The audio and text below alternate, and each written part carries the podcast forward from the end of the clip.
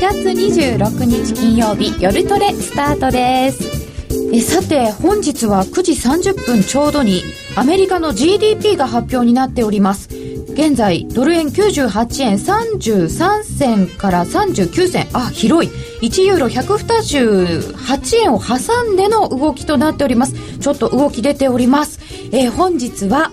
スーパーボリンジャーでおなじみ元インターバンクディーラーの正木俊彦さんをお迎えしております。正木さんよろしくお願いいたします。よろしくお願いします。えー、今日はいよいよ登場もう一つの協力ツールスパンモデル分析スパンモデルシグナルを活用したトレード手法について、様々な通貨ペアのリアルタイムチャートを用いて、実践的に解説していただきます。よろしくお願いいたします。よろしくお願いします。えー、これまではスーパーボリンジャーちょっと伺っておりましたけれども、はい、えー、ここへ協力ツール、スパンモデル、はい、そうですね。投入です。はい。はい。初公開ですね。えー、そうですね。この番組では初めて、はい教えていただきますが、えー、こんな時に多分役に立つのでしょう。結構動いてますよ。98円の、ね、と予想より悪かったんですね。予想より悪い。プラス2.5ですか予想が3.0とか3.1でしたから、はい、ちょっと悪くて素直に反応してるんですねうんそれで落ちてるというかですね予想が大体、えー、3.2ぐらいでしたか、えー、そうですね。3.0から3.1、3.2というところでしたから、うん、まあそうですね。ユーロドルあたりはあんまり動いてないんですけどドル円がちょっと落ちてますけどね。まあそといってもまあ、はい、10, 10銭15銭ぐらいですね GDP 速報値、はい、そうですね、えーこれはやはり結構注目される指標ですよね。注目されますね。これはやはり第一速報値ですからね、うん、1、3月期の最初に出てくる数値なんで、まあ本来であれば、あの雇用統計かそれ以上にですね、重要な数字じゃないかと思いますけれども、うん、まあ今回そのもうすでに結構相場動いてますんでね、はい、あのそれほどの反応は今見られてないですけれども、うん、えー、重要な経済数値ですね。まあ、ここまで今結構動いているというお話がありましたけれども、はい、今日もちょっと円高方向だったんですけれどもこのところの動きはどうですか？やはりその100円をねなんかこう期待している向きがね、うん、世の中大変だと思うんですけどやっぱりその手前で失速しているという、あと5銭というところまで行きましたけれども、うん、やはりこうそれなりの市場のポジションが積み上がってるんでしょうかやはりこうなかなかいかないというところですけどねポジションがこなれてくればですね、はい、えー、またその上にブレイクしていく可能性も出てくるんですけれども今のところどっちかというとですねもう少し本格調整が入ってもおかしくないぐらいのですね、うん、今回調整が深ければですね、えー、そういったこともちょっとシナリオに入れなきゃいけないのかなっていうふうにも今のところ私の分析ではそんなふうに見えるんですね。でも100円やっぱり時間の問題という声も聞きますけど、つけるんですよね。えー、それはですね、はっきり言ってわからないですね。あの、つけるかもしれないし、つけないかもしれないって言ったら無責任なんですけれども、まあ、つけるかつけないか、基本的にはですね、はい、あの、期待感はあっても、期待感が強ければ強いほどいかないもんで、うん、あ、まあ、そうですね。まあ、それが相場ですね。うん、みんなで100円100円って言っちゃうと書いて乗らない、えー、やっぱり100円は通過点なんかって言っちゃうとですね、うん、そこで急に重くなってしまうのが、これ相場の神様がですね、えー、あのいたずらするんですね。ああ、えー、それが神様意地悪ですね、昔からそうですね。はい、でもこれ100円いくかどうかっていうところばっかり注目しちゃってるんですけど、うんはい、それじゃいけないんですよね。そうですね。基本的には目の前の価格っていうのはあくまで相対的なものですからね。100円が高いか安いかっていうのはあくまでそれまでの足取り次第ですから今はまあ80円90円と上がってる中で100円っていうのは確かにまあ高いレベルであるんですけれどもまあそれが100円超えた時にじゃあ次にどう考えるかっていうところを考えると全て相対的なもんですからそれがまあ本来の FX ですからね。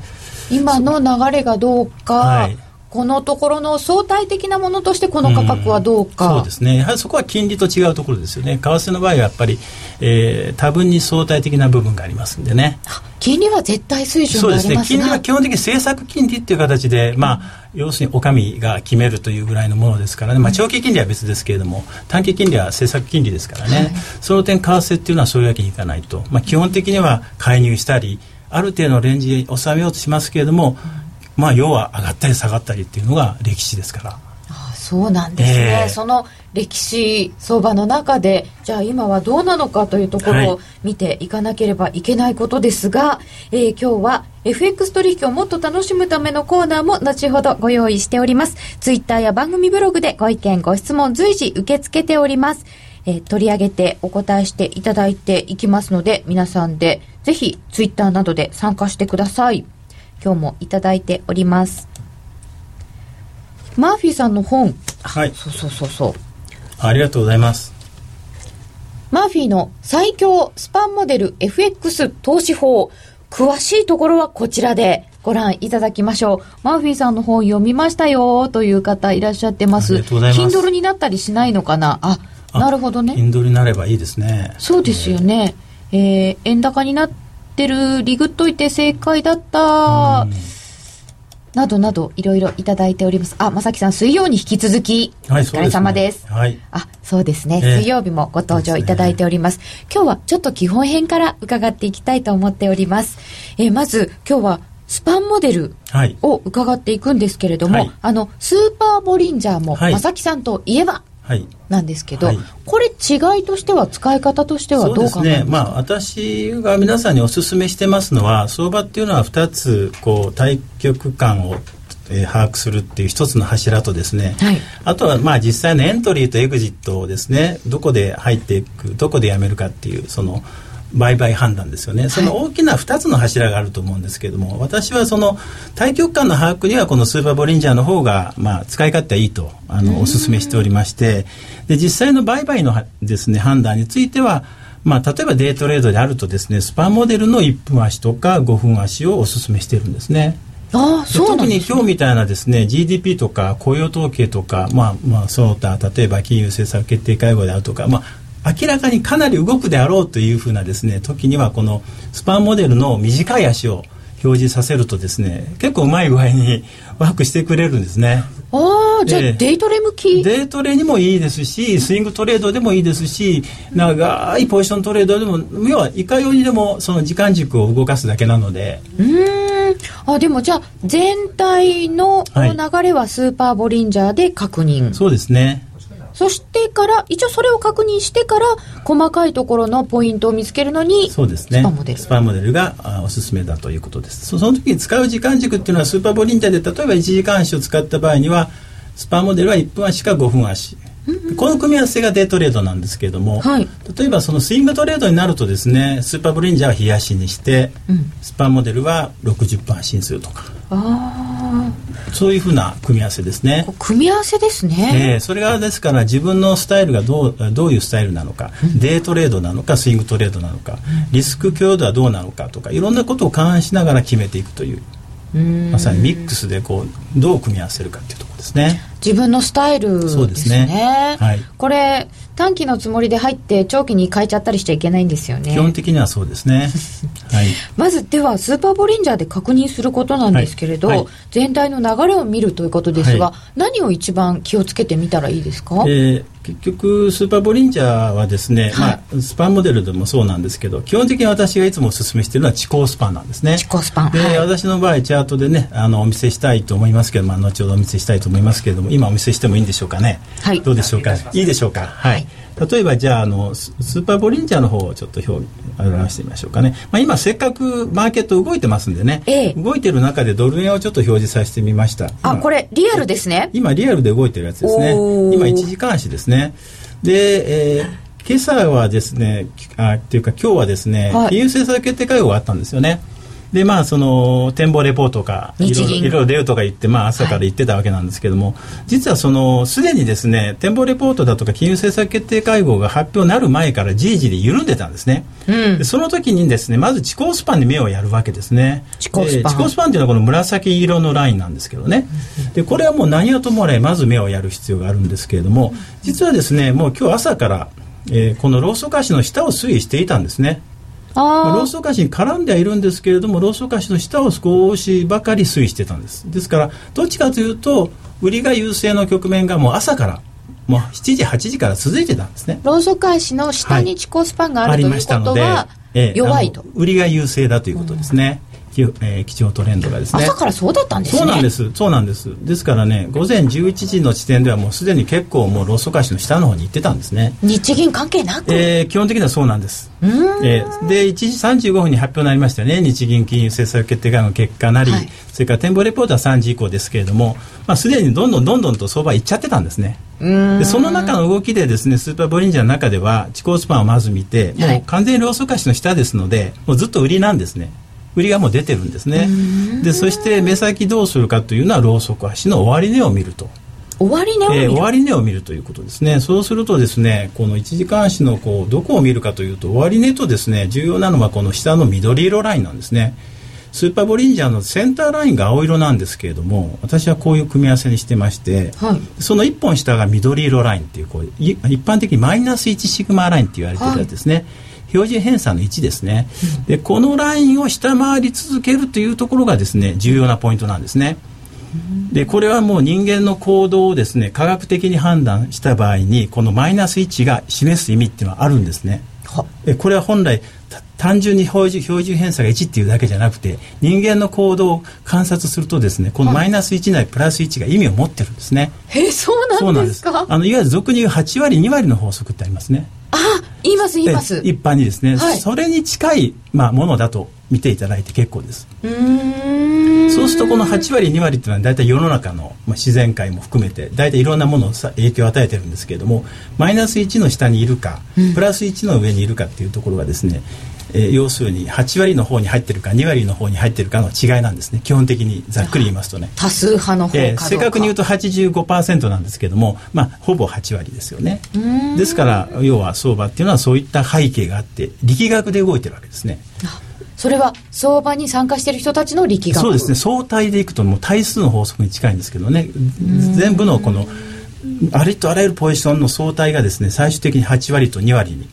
力関係が分かれましてそれを教えてくれるのがこのマイナス1シグマライン。あの下落方向についてはですね。で上の場合はプラスプラス1なんですね。で今日の場合はですね実はこのマイナス1をずっと下回り続けてるんですねあ本当ですね。であのしばらくちょっとこう雇用統計失礼しました GDP の前もですね少しこう強含む場面もあったんですけれども基本的にマイナス1に抑えられてるんですね。ですからそこがけいい戻り売りのタイミングになったということですね。上回れずにずっとなんか上に行きそうで、えー、そうなんです。抑えられてました、えー、抑えられてるんですね。というふうなことが対極感なんですね。なるほど。ですからこの1時間足のスーパーボリンジャーだけでやるのはですね例えばスイングトレードって言いますかねデートレードでもちょっとゆったり感があるとか、うん、ちょっとまあ酔い腰でポジション持つとかいういわゆる俗に言うスイングトレードの方はこれだけでもいいんです、うん、OK なんです。もうチコスパン見て朝から売り優勢だ。だとかマイナス1の下にいるとかそういう大まかなところである程度は OK なんです。あ大体売りええそうですね、はい、いいんです。ところがせっかくデートレードやってらっしゃる方にとってはですねもう少し、えー、細かいところ見ていこうというところが、うんえー、スパンモデルなんですね。これでどこでドル売りしてもいいよって言われてもちょっと入りにくい入りにくいんですね。はっきり言ってこれだけじゃ分かんないんですね、うんうんうん、でそこでスパンモデルを表示させるんですが、はい、ちょっと表示させてみていいでしょうかね。はいお願いします、はい、これがですねこれがスパンモデルなんですね。これはですねもうせっかく動いてますので1分足を出してます1分足。えこれは1分足なんですね、はい、今動いてますね、うんうんうん、え98まだ下行ってますね。下行ってますね、うん、で雇用統計を迎えたのが何度も申し上げて GDP が。GDP がですね。あまり重要な経済指標ですね、はい、雇用統計なんて思い込みが強いもんですからね。あの GDP のフラッシュが発表になったのがこの私がカーソルを持っていってるこの9時30分ですよね。はい。でご覧の通りですね実はスパモデルって単純なチャートなんですねなんか絵のようなもんなんですね。なんか赤いし青いし。なんか図柄のようになってましてこの青色と赤色が出てくるんですね、はい、あのゾーンの色なんですね。これはゾーンと呼んでいただきたいんですけども、えー、青色がサポートゾーンでですね、はい、赤色がレジスタンスゾーンって呼ぶんですね。まあ、青か赤かだけでもいいんですけどね。青色ゾーンでも赤色ゾーンでも何でもいいんですけども、はい、えー、要するにどういう違いがあるかと言いますと、はい、赤色ゾーンっていうのはこれ売りが優勢なんです、うん、こちら売りが優勢で青はえ買いが優勢なんです。たったそれだけなんです。相場っていうのは買いか売りかしかないですね。そのどっちが優勢かっていうことを教えてくれるんです。色で。あももこれ見ただけで分かっちゃうんですか、えええね、色で分かるんですね。じゃあ今は赤くなって今赤で赤ですよね。で9時30分に GDP が発表になる実はずっと前からもう赤なんですね。はい赤でした。どこら辺でも赤がはっきりしてきたかというとですね、はい、えー、9時2分ですね9時2分にもう赤がはっきりしてきてるんですね。その後ずっとこう下がってるんです。で9時30分の前にもずっと赤で今も赤ですよね。ずっと赤です、えー、っていうことはでもあの先ほどは、えーと、もっと長いところでスーパーボリンジャー見たら、えー、朝からずっと売り優勢だったんですけど、うん。えー、9時のちょっと前青いところがあって青いところって要するに1分足っていうのはですねもっと細かいところ買ったり売ったりするっていうためにあるもんですから例えばこの1分足でなくて5分足にしますとそんなにバタバタしなくてもいいということにもなるんですが例えばですねこれ5分足なんですけどね、はい、そうするとですねこんな感じになってまして朝からの動きだけを見ますとですねもうちょっとこんなふうにして長くや取ってみますとね、朝の9時頃ですよね。そうすると一旦青の時から赤に変わったのがですねこの9時になってすぐ9時15分ですね大体赤の方が多いですけど。そういうことなんですですから途中一直線じゃないんですね。下がっていく時はね。途中で一旦戻すんですね。で9時15分に赤が出ましてそれこそ青を上げて赤を上げての世界なんですけども、はい、赤が出てる間売りが優勢なんですね、でじゃあといってこの突然飛び出してるところありますよね。この、はいはい、飛び出してるところ。出てますね。ここ飛び出してるところも実はこれ絶好の売り場なんですよ。でもこれだけ見るとよく分かんないじゃないですか、はい、でこれにはその判断方法っていうのがありまして、はい、それはスパンモデルを、まあ、少しばかり勉強していただければ OK なんですけども重要なことはですね、えー、そんなにたくさん今日は申し上げないんですけども赤色のスパンの色なんですね。この実はゾーンというのは2つのラインから成り立ってまして、えー、このレジスタンスゾーンっていうのは赤色のゾーンっていうのは上が赤色なんですね、はい、2つのゾーンあのラインで挟まれてるのがゾーンなんですけども。2本の線そうですね。2本の2本のラインがありましてね、はい、赤のラインがあって青のラインがあってそれに挟まれてるんですね。で赤が上にあるとえー、レジスタンスゾーンで赤なんですね。赤に染まってます、えー、そうですね、はい、青が上にあると青色に染まるんです。これだけ見れば、えー、今はえー、サポートゾーンなのかレジスタンスゾーンなのかが分かる、えー、そうなんです。で私がこの絶好の売り場だったというところはどうして分かるかというとですね、はい、これずっと赤色のスパンの向きを見るんですね。そうすると下向きなんですねずっと。ああはいはいはい。上の上からずっと左からですねどこで下向きになったかというと9時15分なんですね。9時15分からずっと赤色スパン下を向いてるんです。はい。ででこのロウソク足が上に抜けたんですけどもその時の地高スパンを見てもらいたいんですね、紫色のラインなんですけど。紫色のライン。その時はこの辺りにいたんですが分かりますかね？もうちょっと拡大した方がいいですかね？26本ぐらい後ろとかですね。26本ぐらい後ろですね、はい、そのおっしゃる通りです。もうちょっと大きくした方がいいですかね？ちょっと分かりづらいかもしれないですね。このとこなんですけども、えー、地高スパンがローソク足にぶつかってるんですねああこういうところっていうのは美味しい戻り売りなんですね。ぶつかっちゃうようなところは、えー、そうなんですね。あの基本的に地高スパンってローソク足の下にあった売りっていうさっきお話ししました、はい、これはスパンモデルスーパーボレンジャーどっちでも一緒なんですけれどもスパンモデルにおいても当然同じでしてでちょうど下にいる時は売りなんですけれどもちょうどぶつかるところっていうのは実は美味しい戻り売りのタイミングになることが多いんですね。多いんです。多いっていうことはですねあとはもう一つ自分を肩を押してくれる売っていいよと押してくれるその指標がこの赤色スパンいつ売ろうかなと思って。迷っててですね今ローソク足ぶつかったと、うんうん、あんなこと言ってたけどもう一つなんか判断材料欲しいなっていう時にこの赤色スパンの向きを見てもらいたいんですね。そうすると下を向いてますよと。これはもう健康一滴の売り場なんですねそうだったんですね、えー、というようなことがあってですね、まあ、いろいろあるんですけどもその他いろいろ、まあ、あの言ってしまうときりがないんですけども今直近で見ますと結構こう、まあ、落ちてきてはいるんですけども、うん、ちょっとポイントはですねこう本来であれば赤色が出たら売るんですけども、はい、こうちょっとこうもう少し細かく売り場がわからないかなということになってくるとですね、うん、5分足ではちょっとまだ物足らないですね。それでさっきお見せした1分足にしたわけなんですね、はい、でなぜ1分足の方がいいかと言いますとこの方が目先で大きく動いてくれる相場っていうのはですねどこで売ったらいいかっていうのが分かるんですね。それがちょうどゾーンにぶつかるところなんですね。あ今ちょうどぶつかってますね。ええ今ぶつかってますよね。こういう、はい、こういうところを戻り売りをするということなんですね。あぶつかったところでちょうど叩く、そうですね。基本的にはですね弱い相場っていうのはこの青色スパンって言いましてレジスタンスゾーンは今赤色ゾーン出てますよね。赤色ゾーンです。赤色ゾーンの下の部分下の下のラインですね、はい。えー、下限ライン。これが青色スパンなんですが、弱い相場っていうのは青色スパンにぶつかっては落とされぶつかっては落とされるんですなんかこうこの赤いのがこう垂れ込めた雲でえーね、これの上に出られない出られないんですね。でまあその雲の中にさえ入れない、うんうんうん、あのそうですね。おっしゃる雲っていう表現をする人の中にいるんですけどもまあゾーンのですね加減を頭こう打ってなかなか上に抑えられてるんです、ね、雲の中にさえ入れない。で、うんうん、雲のおっしゃる通り雲の中に入ってくるっていうことはちょっと底堅くなったなという一つのサインではあるわけ。ですあじゃあロウソク足とこの赤色ゾーンの関係がどうなってるかを見る。それはですね一瞬でわかるわけです。あそうですね。これはもう考えなくていいんですね。これ絵みたいですよね。絵なんです。だから私は右脳で判断してもいいですよぐらいの感覚でね。右脳。右脳ですね。でスーパーボレンジャーちょっと左脳が入ってくるんですね。あちょっと論理的に。ちょっとねあのラインの上にあるのか下にあるのかちょっと終わり値を見るとかですね。まあそういう部分がちょっともうちょっと正確にちょっと見たいなっていうのがあるんですけど、うん、こっちはですねもう色ですねはっきり言って。赤いか青いか、えー、でまあもう少し見てもらいたいのはこの青色にぶつかってるのか青色にぶつかって落とされぶつかって落とされ。でどこで売るのですかって言ったらこの青色で売ってくれればいいわけですね。赤ゾーンの下、加減が青ラインです。青色ラインですね。でもちろん他にも売り場はあるんですけれどもあとは町高スパンをどう判断していくとかいろいろあるんですね。あと赤色スパンの向きであるとか、うん、あとさっき申し上げた健康一滴の売りというね普通だったら怖い。こんなところ売れないっていうところを売ることができるさっきのだと、ちょっと上に出たところですからあんなところ普通は売れないんですそうですよね。普通は売れないんですね、さっきのところはね。うん、ここから上かと。ええー、でそれにはですね、別に私が今日、今日だけそういうルールにしてるわけじゃなくて、あの、私の中ではそういうルールがいつも、あの、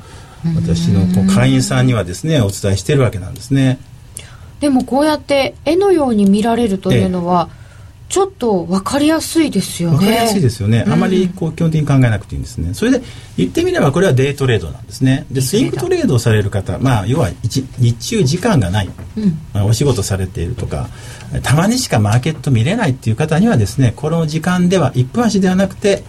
60分足とか、うん、それこそもっと例えば4時間足とか、うん、もっと極端なこと言うと日足。ただスパンモデルはですね日足以上は見る必要ないですあまりにも長いんです長すぎるんですね。週足になっちゃいますと1年間でシグナルでシシグナルが出ないこともあるんですね。あずっと出ないんですか？日足でさえ1年間に例えばもう1回2回っていうケースあるんですね。23回とか。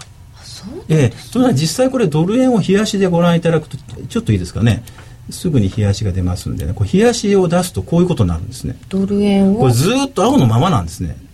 冷やしてみて。今これ冷やしなんですけれども。あ本当だ。いつこれが青になったかというとですね、うん、去年の10月の18日なんですね。ああずっと青なんですか。去年の10月18日に買いのシグナシグナが出てたんです。当時はまだ民主党政権がごたごたしてましてでスペインだ欧州の問題とかあってですね、まあ、すぐには為替相場上に上がらなかったんですね。でなんかこ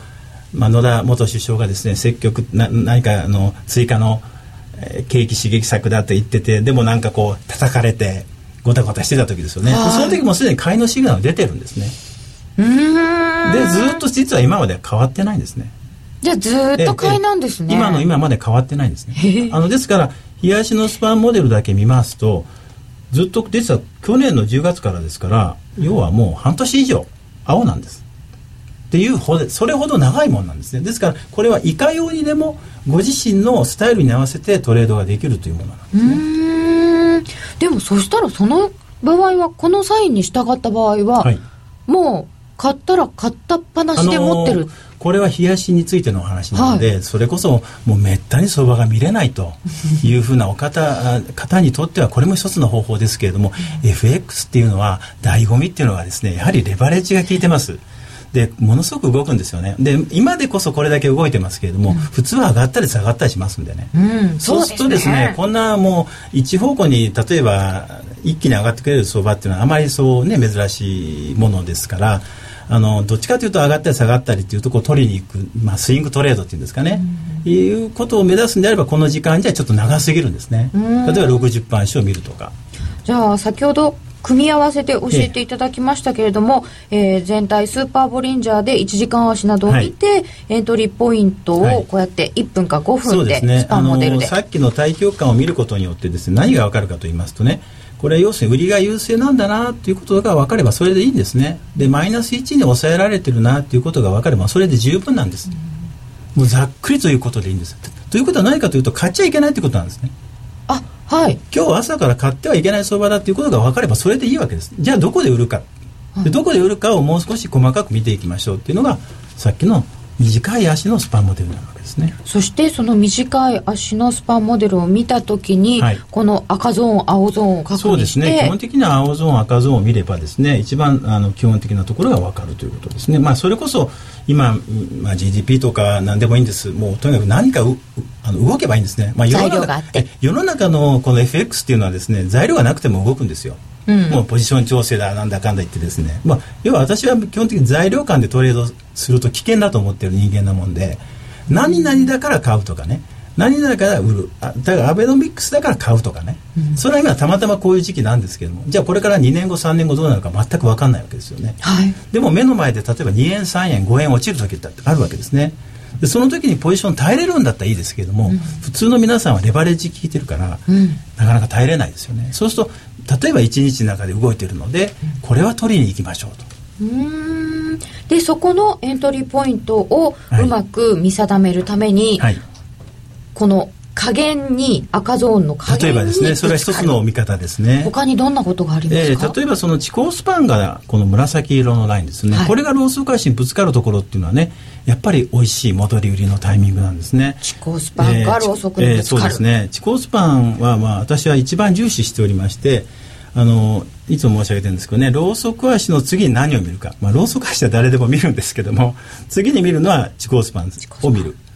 で、えーまあ、その次に短期的なのを見るのはこの青色スパンの位置ですよね、でその次に見るのは赤色スパンの傾き、えー、向きですね。あの、えー、上の方のラインがどっち向いてるかなどっち向いてるかということだけですね。後なんですね。一番最後でというのはそれは長期トレンドなんで赤色スパンは長期トレンドなんですね。で青色スパンっていうのはこれはですね傾き見なくて結構です。あくまでローソク足との位置関係ですね。今今ご覧いただいてるとですねローソク足上抜けてきましたよね。抜けてきました。これはですね、えー、底堅くなったよというサインなんです。ですからここで一旦売ってたのを買い戻すとかいう判断ができるわけですね。ここで、えー、例えばですね、えー、例えば減らすとかですね。そういうしたそういう一つの判断にはなるんですねでところがですねもちろんしばらく上がってきたとしても思考スパンがローソク足にぶつかるところっていうのは一旦売ってみましょうということなんです。うん。この後上がってくるとぶつかります、ね、今もうすぐするとこれ見てるうちに上がってくれればあの一番面白いんですけども、えローソク足にぶつかったところは一遍売っておくとですね、うん、美味しい売り場になるということがですねこれ確率論的にね、まあ、相場力学的に言えるわけですね。これもうちょっと上がってくるとぶつかるんですけどね。えーえ。ー、はい。で、まあそれこそあのまたさっきの話ですけどね、この一度大きく冷やしなんかでも落ちましたよね。あのこの時覚えていらっしゃいますかね。あの要は日銀金融政策決定会合はですね黒田新総裁になって最初の発表の時4月4日でしたね、はい、その直前まで結構落ちてたんですよね。そうで1か月ぐらい、はい、その時の地高スパンの位置を見るんですね、うんうんうん、ローソク足のちょっと上にいるんですね。でローソク足に接近してるんですね。うんでこういうところは買うんです。はで接近したけど要は下に抜ければ話別ですけど、下に抜けないのでそこは買い場なんですね。でしかもこれゾーンの中で青色スパンは下に回ってますけども赤色スパンに支えられてますよね、うんうんうん、でですからここは買い場なんですね。そういったことも分かります。これはじゃああの線とぶつかるところ、ええ、地高スパンにしても、ええ。えー、この赤線とか青線にしてもそうですね。ぶつかるところが大事なんです、ね、ぶつかるところが美味しいところなんです。今もう一度一般視しましたけどね、うん、今もうすぐしたらぶつかりそうですけれども、ね、ぶつかるかもしくは接近するっていうのはですね美味しいんですね。えっ、ー、とご質問いただきました、はい、損切りポイントはどこでしょうか？損切りポイントはですね、まあ、いろんなパターンがあるんですね。人によってそのリスク許容度があるんですけれども、はい、スパンモデルからいくと例えばその赤色スパンが例えばこれ今下落ですけれども、うん、一つの方法は赤色スパンが上を向いてしまう。思考スパンも要点してしまう。要点というのはローソク足を上に行ってしまう、はい、そうすると基調トレンドが完全に変わってしまいます。でででそこで、えーまあ、例えばやめるということなんですけれども私はお勧めしています段階的にやめていく売ったら1回で売って1回で買い戻すんじゃなくて、はい、売った分は段階的に例えば今さっき申し上げた青色スパンを超えたところで例えば3分の1やめる、うん、で地高スパンが上に抜けたところで残りの3分の1をやめる、うん、で赤色スパンが上を向いた時に残りの3分の1をやめるとかね。そういった方法がありますね。じゃこれは見てないとダメ基本的な一般足っていうのは見てなきゃダメですねででこれを見てるのが嫌な方はもちろんもうちょっと長い時間軸でいいわけです。極端な話日足ですと1日の終わりまで見なくていいわけですから。うんうんうん、さっきのね日足ですとね見なくていいわけですね。日足でずっとやってる人は見ない、うんうんね。はい、けど1分足でやるような人はまあ、その間は見てましょう、見ておきましょうというか見ないとデイトレーダーって意味ないですよね。今、えー、地高スパンがローソクのところにぶつかってますね。今ここは一旦売るっていうことをまあ、お勧めしたいっていうところですね。一旦売るところ、えー、あぶつかってこれが落ちてくる、えー、そうですね、まあ、これは意味があるんです。これはただ単にこうだから売るって言ってる、まあまあ、要はいろんな科学的根拠があるんですけれども、うん、まあ、それはあまり言ってると時間がありませんので。そうですね。今日はちょっと時間が足りないのでえー、はい、こちらの5本で見ていただいて、はい、本にも書いてないかもしれないですけど、ね、本当ですか、えーあのそれは私の掲示板に来ていただいたそうなんですね、結構です、はい、はい、えー、そして地高スパンが、はい上を突き抜けるタイミングはどの辺で判断するんでしょうか？いつも戻り売り局面でそれでやられます。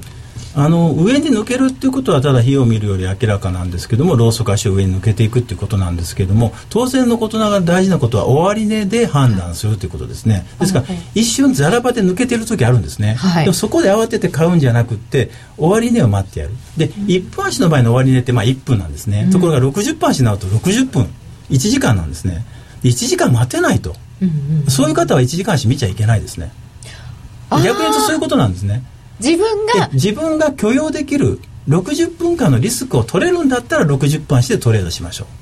終値まで見られる時間帯で自分の時間を決める、基本的にはそういうことです。基本的にはねじゃあ1分足だったらもう見てますから見てますから。それで上に抜けたかどうかを判断。そうですね抜けたかどう。かで普通は私なんかはですね普通はそのローソク足一気に抜けることはありませんのでいわゆるザラ場でね1分の中で抜けてても1分の終わりにかけてこう戻ってくる時ありますよね。戻ってくることが多いんです、うん、あの戻ってくると実際多いんですね。でそれはいくつもそういう例があるんですけども確率論的にかなり高いんですねですからそれを繰り返してたら勝率からいくと必ず勝つんですね。で負ける時もありますけども基本的にあの戻されるんです。勝率を、まあ、高めていく。そうです。結果的にはですね、まあ、6対4で、えー、それが勝ってるんであればそれを方法を取る意味がありますよね、うん、そうですね、うん、えー、マーフィーさんガリレオの湯川先生みたい物事は理由がある。ありがとうございますなるほどね。ね。えー、まあ、これは私は自然科学だと思ってまして、相場っていうのは自然科学で判断していかないと、センチ、なんていうんですかね、こう、フィーリングだとか、こう、こういう、なんていうんですかね、にこう左右されてしまう、うん、まあ、まあ極端なこと言って申し訳ないですけど例えばニュースに翻弄されてしまう。確かに翻弄されます、えー、そういうふうなのは非常に危険なんです、はい、逆に私に言わせると危険なんですね。その方は相場見てないんですよねニュースは聞いてるかもしれないけども、まあ、相場見てないですね。あそれは別物なんですね。別物で相場は相場に聞かないと分かんないですね、うん、そうすると、まあ、今日も GDP で動いてはいるのでしょうけれども、はい、GDP 自体が大事なのではなくて、はい、そこで動いたその動きの方が重要ですね。ですからさっきもアベノミクスで実は上がったと言いながらも実は10月18日の開始ならばとっくに出てるわけですね。そうなんですね。そういうことなんですね。ですから相場にはある決まった方向に行ったら、うん、触媒のように材料は後でついてくるという。触媒。触媒なんです材料っていうのはね。あより下がるより上がる材料にはなる。加速することは、加速することはありますね。今日なんかはそうだと思うんですけどね。えー、現在1ドル98円28銭から29銭。だいぶちょっと円高方向に来ました。そうですね。ただまあこれ青色スパンはちょっと上回ってますんで底堅いですよね。あそうですね、えーえー、今ちょっとそのただ今地高スパンがちょうどぶつかってますんでね、ええ。ー、ここがねなかなか上に行かない理由なんですね。ぶつかったまんまですね、えー、ここがどうなるのかも見ていたいところですが、はい。はい、ここで一旦お知らせです、はい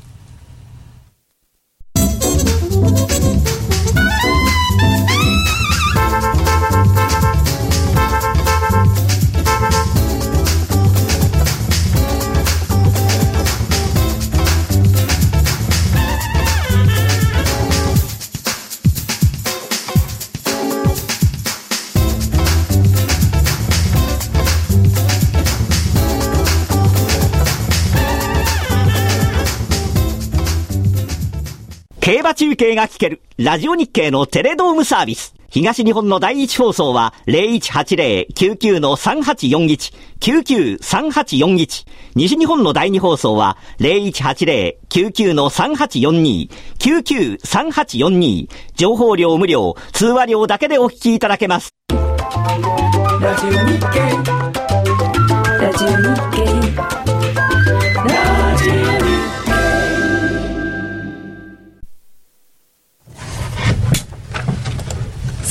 夜トレ高野康則の今夜はどっちのコーナーです。このコーナーは真面目に FX、FX プライムの提供でお送りいたします。ここからは FX 取引を真面目に、そしてもっと楽しむためのコーナーです。高野康則さん、高山エミリちゃん、延時なるみちゃん、よろしくお願いいたします。よろしくお願いいたします。えー、さて、えー、まず、高野さん、このところの相場はいかがでしょうか？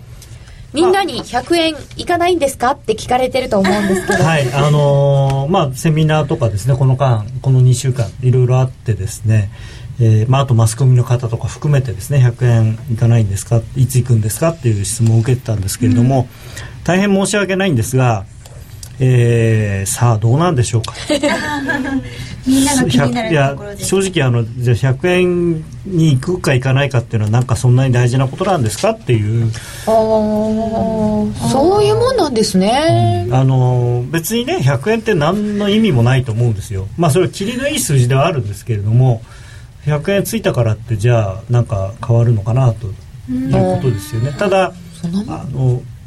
ちょっと嫌だなと思ったのがやっぱり皆さんあまりに100円を意識してるってでしかも100円で売りたいと思ってたらしいので、うん、そしたら100円いかないよねっていうのが正直なところですね。そうですね。売りたいんですね。そう100円で売りたい。みんながそう思っちゃうと、うん、そう。はいかないなるほど。あのテレビで100円あたりに皆さんが設定されてるから100円超えないんだっていうふうに言ってたんですけど売りたいんですね100円から。そう100円で売りたい人がいっぱいいたん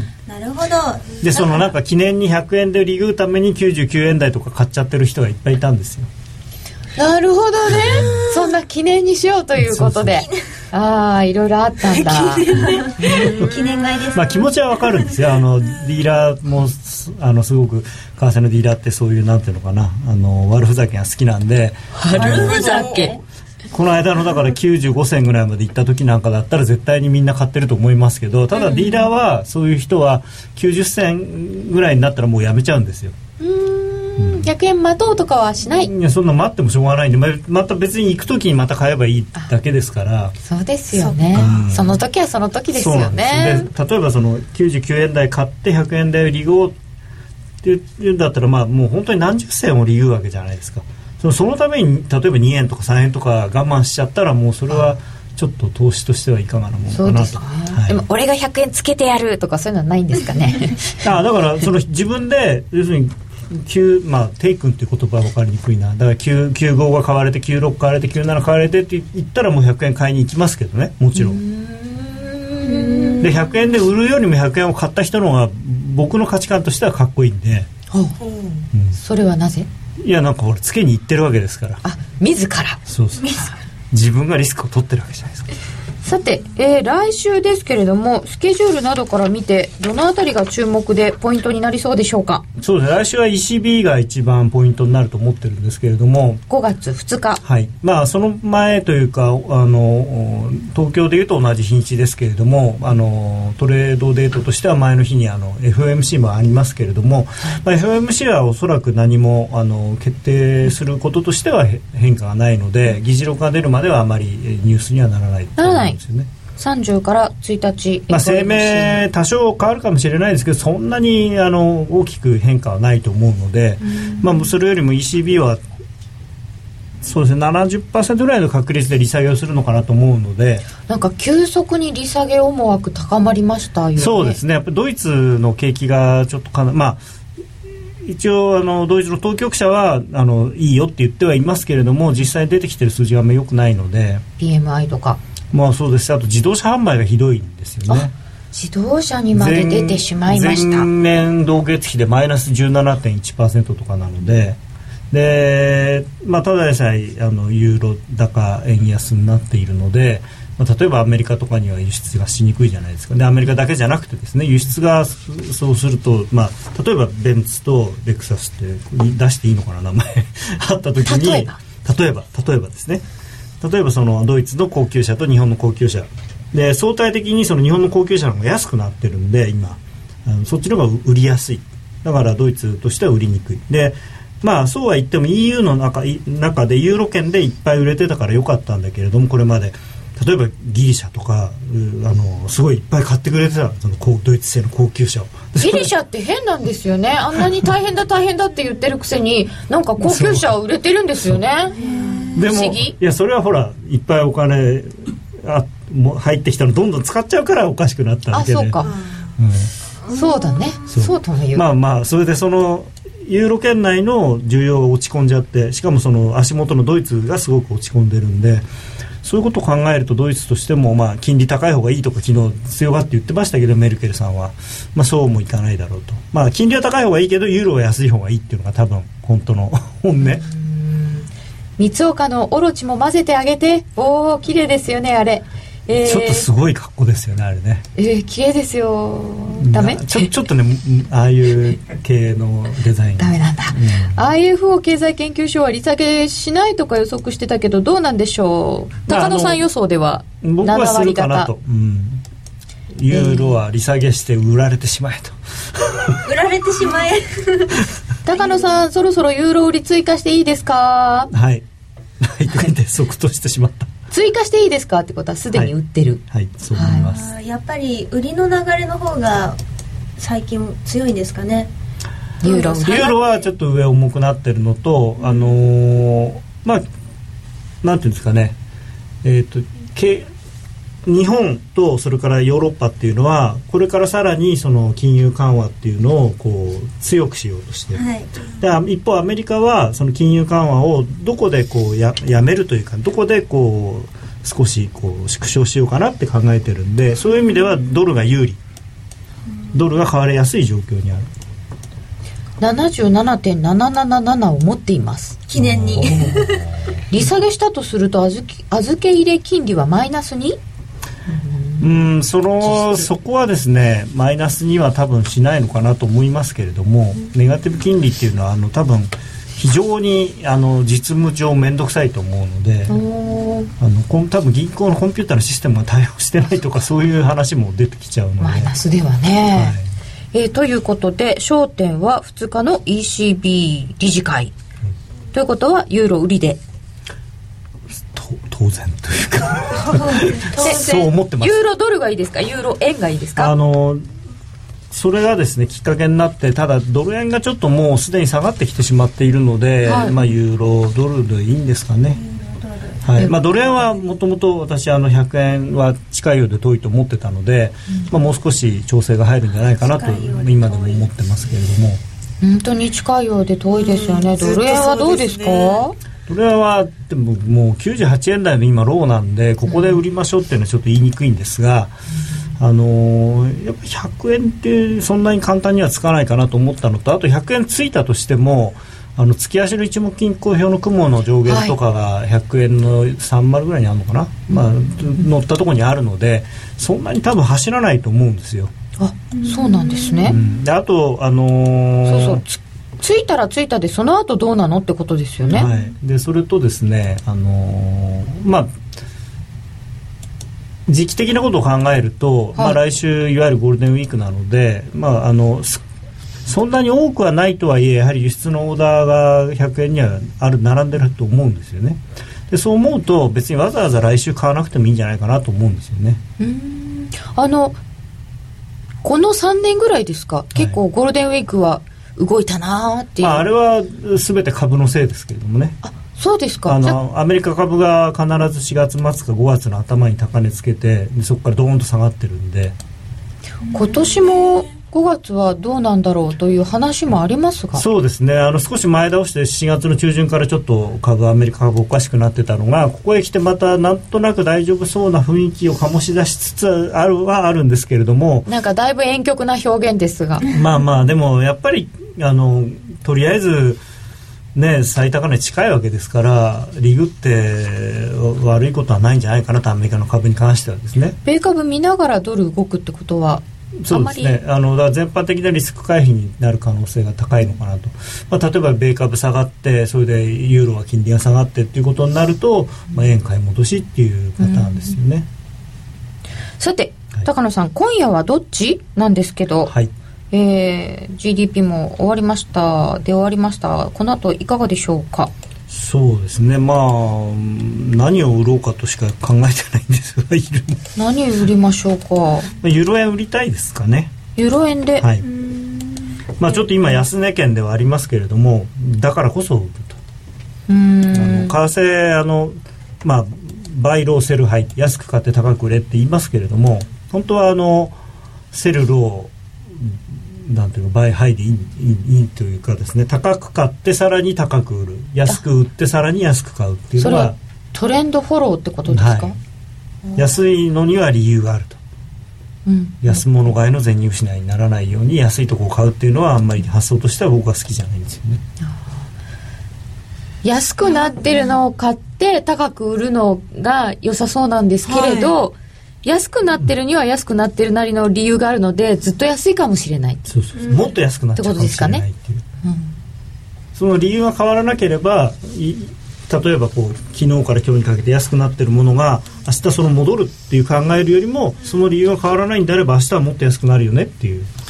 ああそういう考え方もあるんですね、ね、だって面白いですね。あの芸能人の人だって人気がなくなってきてる。やっぱり理由があるから人気がなくなってきてるんだからそのなくなったからって言って戻るっていうもんでもないじゃん。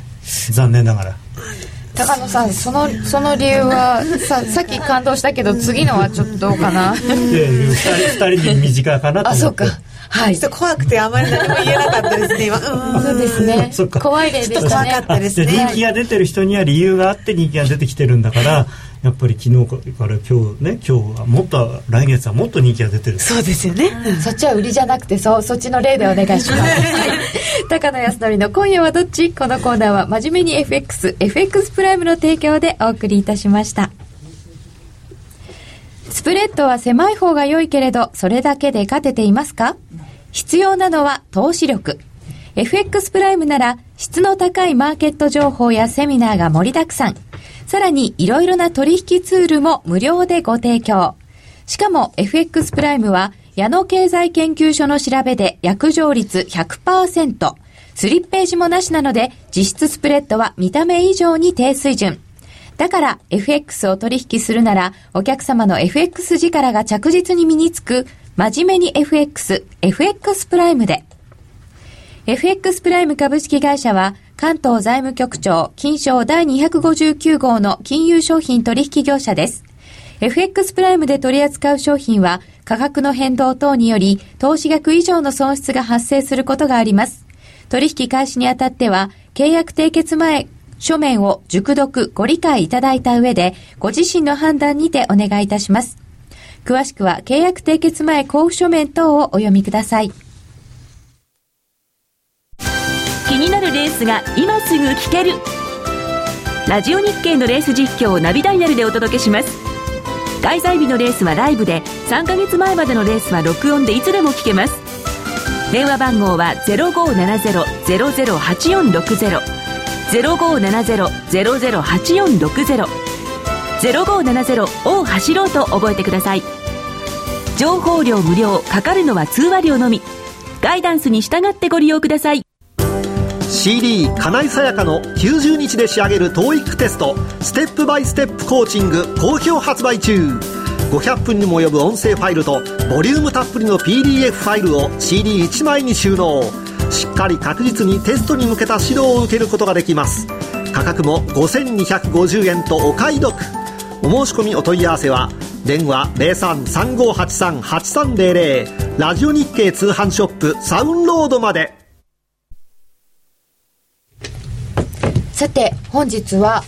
正木俊彦さんにスーパーボリンジャーそしてスパンモデルについて教えていただいております。え実際にリアルで動いているチャートを見ながら教えていただいておりますが、えー、ドル円が現在98円の25銭近辺。ちょっと底堅くなってきたというお話だったんですけれど、ね、底堅いところがちょうど青色スパンを上回ってたんですけどまた青色スパンはちょっと下回ったりしてますよね。で面白いのがですね地高スパンの動きを見てもらいたいんですけどね。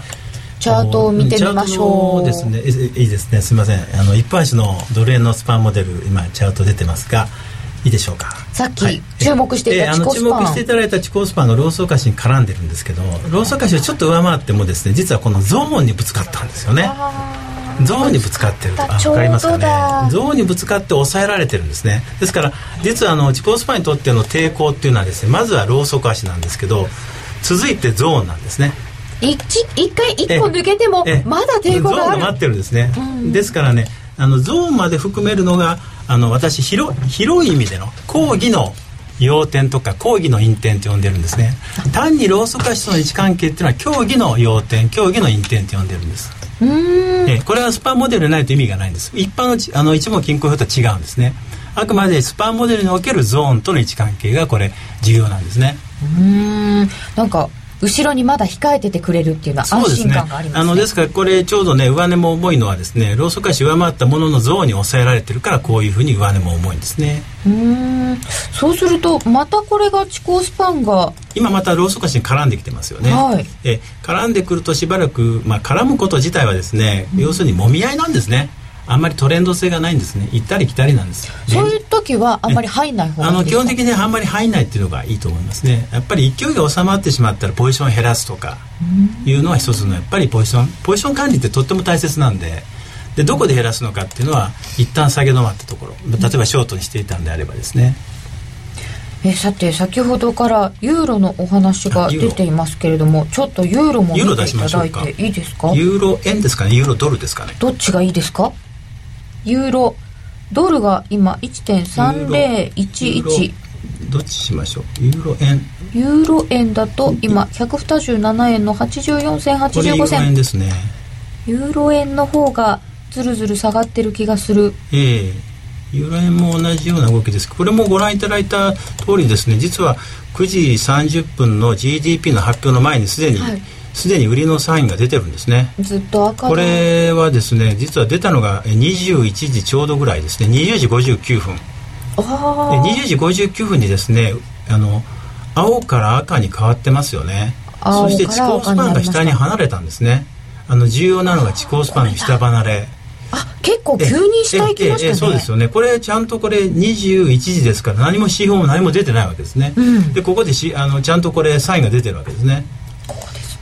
でその後ずっと下がってましてレジスタンスゾーンがずっと出っ放しです今まで。うん、で面白いのがですねやっぱり戻り売りするタイミングなんですね、はい、自己スパンがローソク足にぶつかっては離れぶつかっては離れ、うん、ぶつかっては離れ、えー、またぶつかっては離れなんですね。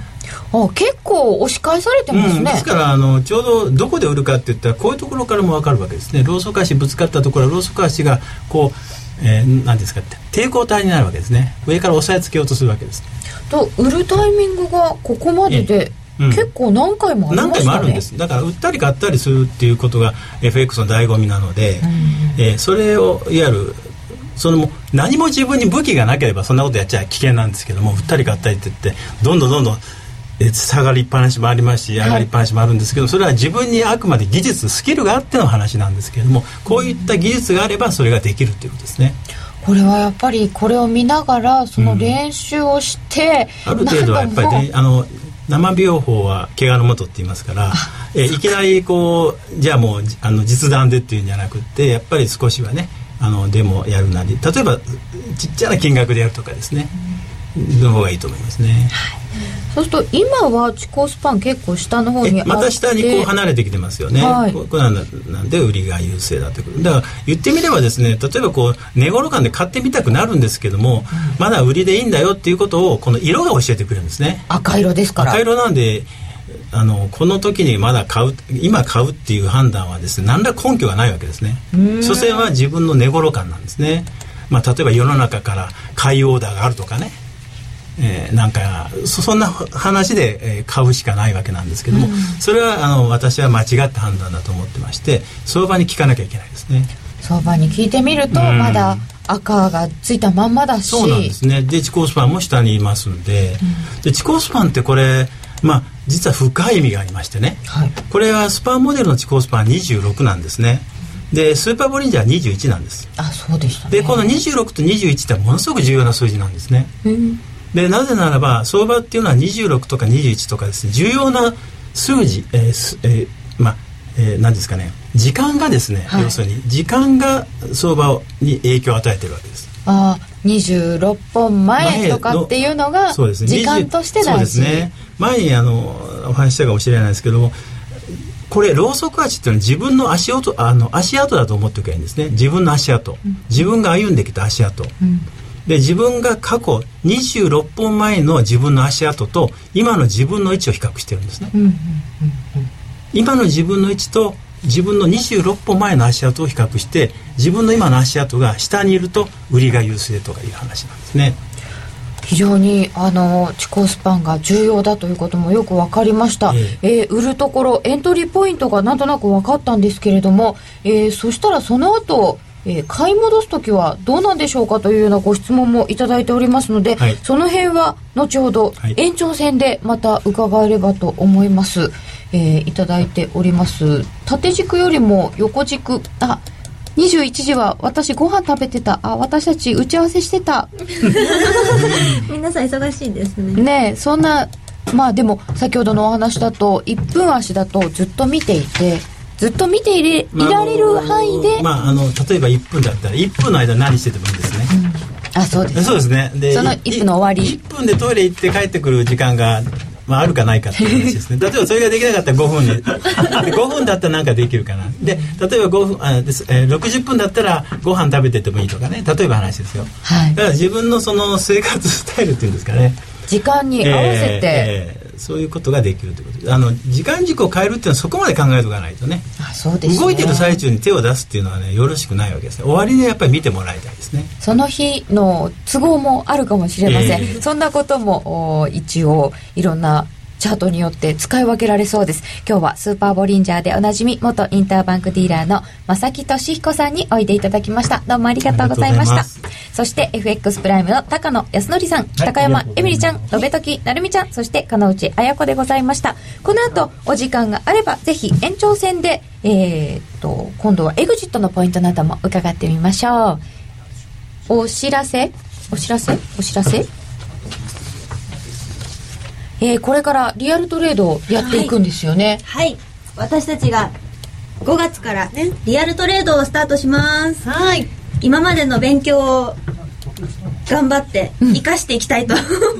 思っています。番組始めてね参加させてもらってから1年が経つんですけど私たちまだねデモとかでしか、うん。ねトレードをしたことがないので実際にお金を使って取引できるのはまた一歩成長できるチャンスじゃないかなと思いますね。はい。はい、頑張りましょう。頑張りたいと思います、応援よろしくお願いします、ちょっとずつ少額からうん、そうですね。とね。やっぱちょちょっとやっぱり怖さももちろんあるのでうんやっぱりあまり大きく出過ぎないで一歩ずつね小さくでも教えてもらいながら。小上がりの方がいいって言いますよね。そうです。小心者の方がうん。ディーラーはセーフですね、うん。だってなんかあのうん。こうす少し下がっあ買いの時は少し下がったらすぐこう損切りしちゃったりとかしてマイナスマイナスで少額で。デモの時ねちょっとそれでう。ん。残念だったって言ってたんだけれども多分これからは小心者でもいいと思います、うん。はい。頑張ってやってください。頑張ります。うんそれではお時間が許せば皆様延長戦の方もよろしくお願いいたします。ラジオの前の皆様とはこれでお別れです。夜トレどうもありがとうございました。ありがとうございました。ありがとうございました